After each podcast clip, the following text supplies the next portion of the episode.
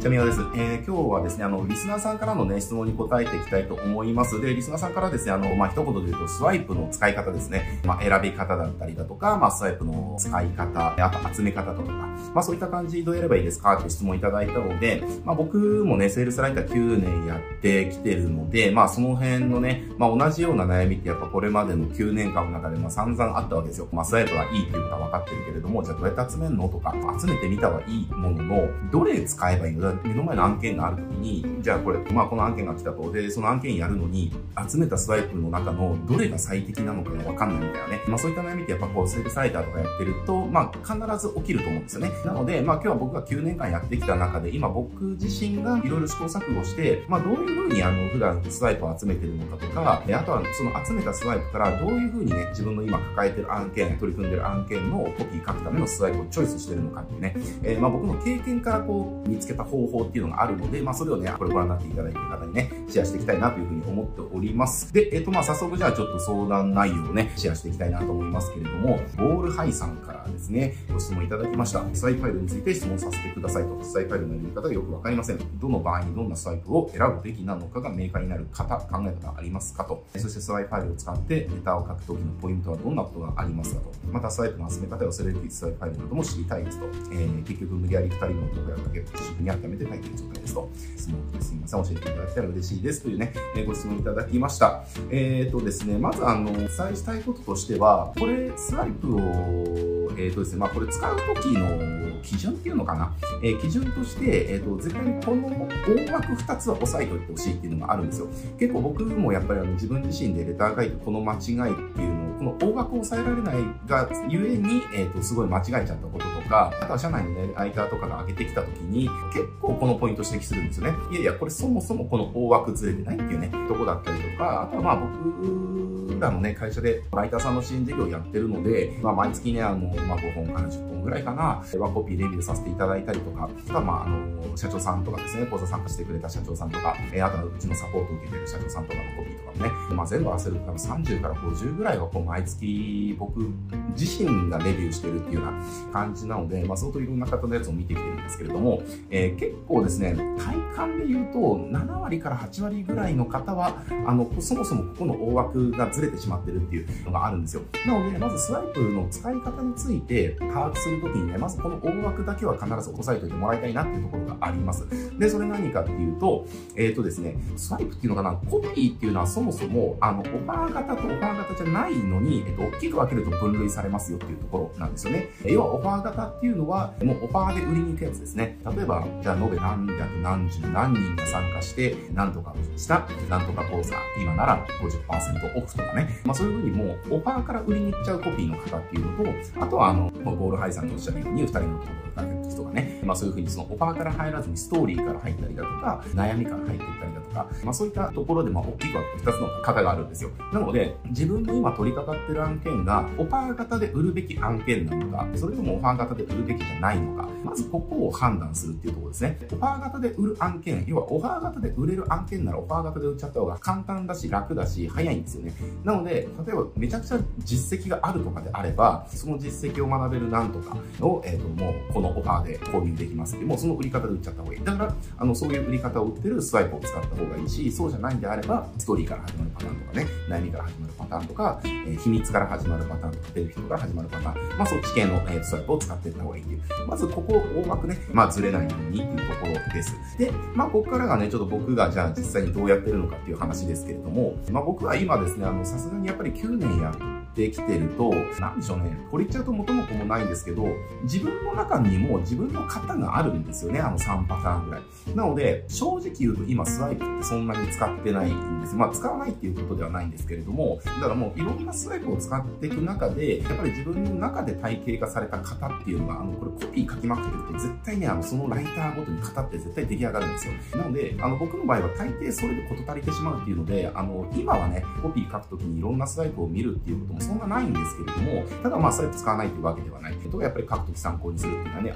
ありますので、じゃあそういう時じゃあどういうふうにスワイプを選んでるのかっていうと、えー、僕の場合はスワイプから入らずに、まずね、その商品とか企画ってあるじゃないですか。で、その商品とか、あの企画の最大の売りは何かっていうところからまず僕は入っていくんですよ。だからスワイプありきではなくて、やっぱり商品とかお客さんありきから入っていくんですよね。だからちょっとこれは例を出してお伝えした方が分かりやすいと思うんですけれども、例えばうちがこの間まで、えっと、販売してた、えっと、Google 広告習得講座っていう、まあ、講座があるんですけれども、これのじゃあコピーどうしようかってなったに、まあ、今回のね、あの前回募集した時第5期の開催だったんですけど、この商品とか、要はこの講座の最大の売りは何かってね、それを一言で言えって言われたら、これは間違いなく、えー、参加してくれた方の大多数の方が実際に講座期間中に成果を出してるっていう、もうこれが最大の売りなんですよね。で、しかも未経験の方とかもたくさん成果出してるし、すごくもう熟練でやられてる方もね、あの、より広告の効果改善できたっていうね、まあそうしたあの、成果者がすごい続出してる、えー、これがもう最大の売りなんですよね。で、要は、まずはそこから見つけていくんですね。売ろうとしてる商品の最大の売りは何かとか、えっと、この企画の最大のそのコンセプトっていうのかな、は何かってね、それを一言で言い表すんだら何ですかって、その一言で言い表したものがやっぱりその商品が一番アピールべきポイント。だからそう、あの、一番アピールべきポイントは何なのかっていうところを、まずは僕は見つけるんですよ。あの、作ってるんですね。で、それを見つける、作った上で、じゃあ、それと同じアイデアとか、あのー、アピール方で売ってるスワイプはないかなっていうので、スワイプを探してるんですよね。だから、あの、その Google 広告の場合は、要は参加してくれた人が、これまで参加してくれた人がたくさん成果を出している。要はそれをアピって売ってるスワイプを探した。で、それで、まあこれは古典の世の中にありますけれども、まさかなんとかになるなんて思いもしなかった、えー、こんな人たちがこんな風になってますね。まあこれは古典のスワイプのヘッドラインにあるパターンですけれども、まあそれをチョイスして、それのコピーで書いてるっていう。だから僕のスワイプの選び方っていうのはスワイプから入るんじゃなくて、まずはやっぱりそのスワイプ度外視で企画ですよね。企画の段階からちゃんと見てって、で、その企画の売りですですよね。その売りのアイデアと同じアイデアで売ってるスワイプを後から見つけていって、それを参考にしていく書いていくっていう、このスワイプの、えーと、選び方っていうのはそういう選び方をしております。で、えーと、あとはスワイプのその使い方ですけれども、使い方の部分はやっぱりこれ、えーとですね、僕もそうだったんですけれども、最初ってやっぱり、これ言葉悪いですけど、やっぱりね、どうしても猿真似になっちゃうんですよね。要は参考にするスワイプの、要は文章をそのまま真似するっていうやり方。だから結局これあの単語が差し替わってるだけで同じ文章じゃんっていう文章が出来上がるっていうね。でもこれね、あの、なんだろうな、僕もやっぱそうだったんですけれども、多くの人がやっぱり最初はそこから入ってかざるを得ないと思うんですよね。だから、最初はそういったもう単語の差し替えとかでももちろんいいと思いますけれども、やっぱりあの、理想はね、スワイプっていうのはやっぱりその話の流れ、構成、これを真似するっていうのが正しいスワイプの仕方なので、おすすめっていうか、あの、早く、なんだろうな、サルマネから卒業するためにやっていくべきことっていうのは、使うスワイプを選んだら、そのスワイプが、え、ー、と、要は何をどの順番で言ってるのかっていう構成表を自分なりに考えて書き出す。で、その構成表だけを見てコピーを書いていくっていうね。要はね、これを繰り返してもらうと、結構サルマネじゃない本当のスワイプの、えー、正しいスワイプの使い方っていうのができるようになってきます。なので、おそらくほとんどの人がスワイプの、えっ、ー、と、もうコピーをね、そのまま画面のね、あの、左と右に分割して、見ながら、要は単語の差し替えみたいな感じで、要は文章に言いましたと全く一緒だし、文章につなげとか全く一緒だし、要はこれ単語が差し替わってるだけだよねっていうね、大元と何が違うのっていう、最初そうなっちゃうと思うんですけれども、やっぱりそこからは絶対早く卒業した方がいいので、卒業するためには、要は構成を真似していくっていうね。で、構成を真似するためには、やっぱりそのスワイプ元がどういう構成で書かれてるのかっていうのがわからないと真似しようがないので、あ、まず最初これっていうのは、あの、オープニングで、例えば、担当直入に言います、あ、お伝えしますみたいな感じで始まってるんだったら、あ、余計な話をせずに、これはもう担当直入に言いますって言って、もしあなたが何とかの悩みを持ってるんだったら、これは、えっ、ー、と、きっと最大ニュースになります。あ、こういう言い方してるのかも。で、なぜならっていうところで理由を言ってるんだなっていう、要はこういう構成を、ここだけ抜き出す。この構成。で、それに対して自分の今回の案件にフィットするものを書いていくっていうね、方ですね。だから文章を見てスワイプすると結構よくあるのが、例えば何でしょうね。もしあなたがこれを習得すれば、たとえ学歴や骨、人脈、お金がなかったとしてもすぐ何々ができるでしょうみたいな。けどこういったコピーよくあるじゃないですか。で、その時に文章を真似すると、自分のケースで、そのたとえ何々じゃなかったとしてもうまくいきますね。その何々のと、たとえそのお金、人脈、スキルがなかったとしても、これ、えっと、自分の案件がお金とか人脈とかスキルとか学歴関係ない案件だったら、これ、あの、一気に訴求力弱まるんですよね。お客さんからしたら別にお金がないから私うまくまくいかないんだ、人脈がないからうまくいかないんだとか、え経験がないからうまくいかないんだとかっていうふうに思ってなかったら、それ全く共感ポイントにならないじゃないですか。だから、あの、文章を真似すると結構そういうふうに、ぽく書かれてるんだけれども、全然刺さらないコピーになるケースっていうのはすっごい多々あるんですよね。だから表面的に見ると、なんかそれっぽく書かれてるから、なんか良さそうじゃんって思うかもしれないけども、えその対象から見た時に何も刺さらないってね、いや、そうじゃないんだよ。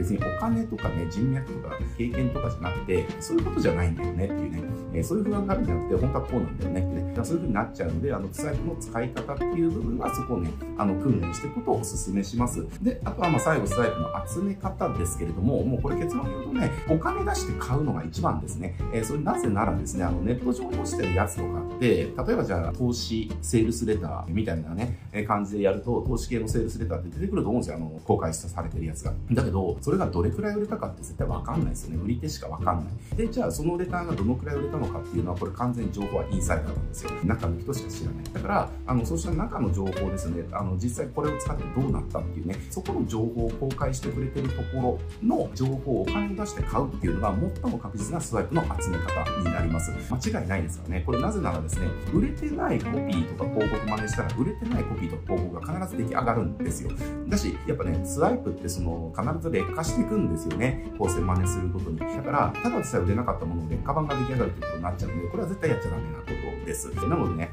スワイプ集めるときは、もう情報を出してくれてるところからお金出して買うっていう、これをやってもらうのがいいし、ライターとかね、あの、広告作るときって、どれぐらい売れたかがわかる広告のテンプレートとかスワイプとかを、えー、お金を出して買うっていうのは、例えばじゃあ、資料の方が新しい法知識とかを、えー、吸収し続けるために、じゃあ、例えば本とか講習とか、そうしたものにお金を払い続ける。要は自分のサービスの向上ですよね。サービスの質の向上とか維持とかにを努めるために投資をする。これ当たり前のことだと思うんですよね。例えば飲食店の方がより美味しい料理を食べてもらうために新しい、例えばじゃあラーメン屋の方がね、